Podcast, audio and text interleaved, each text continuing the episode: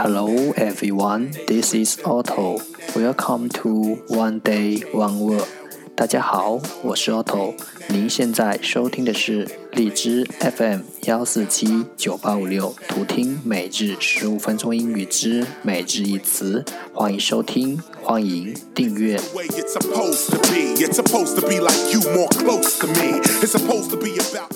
微信公众号 Otto Everyday O T T O E V E R Y D A Y，请添加，让学习英语融入生活，在途中遇见未知的自己。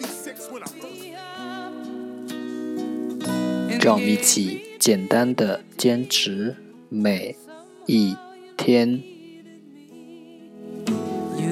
Day three hundred and fifty-four.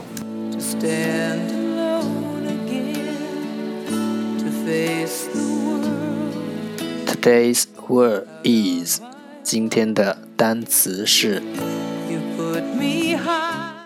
inert, inert, i n e r t, inert，形容词不动的。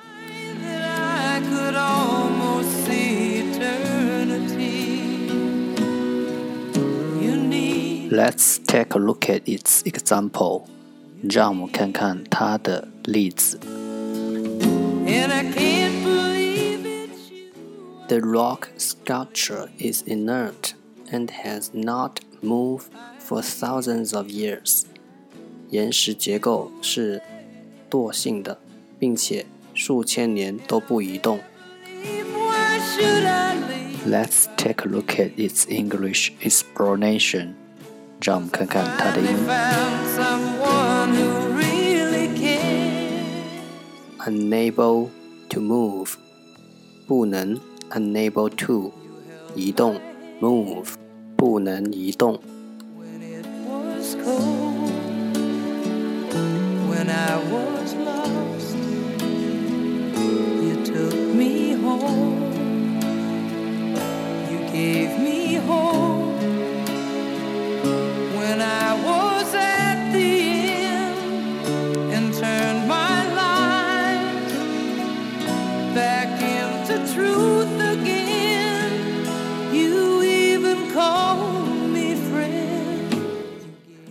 Let's take a look at its example again.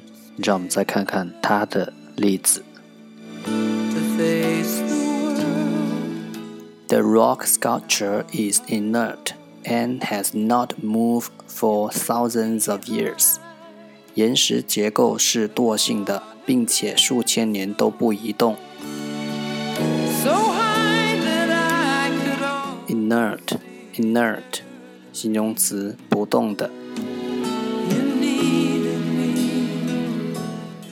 Are for today，这就是今天的每日一词。如果你喜欢我们的节目，请为我和那些愿意坚持的人点赞。欢迎和我一起用手机学英语，一起进步。See you next time，再见。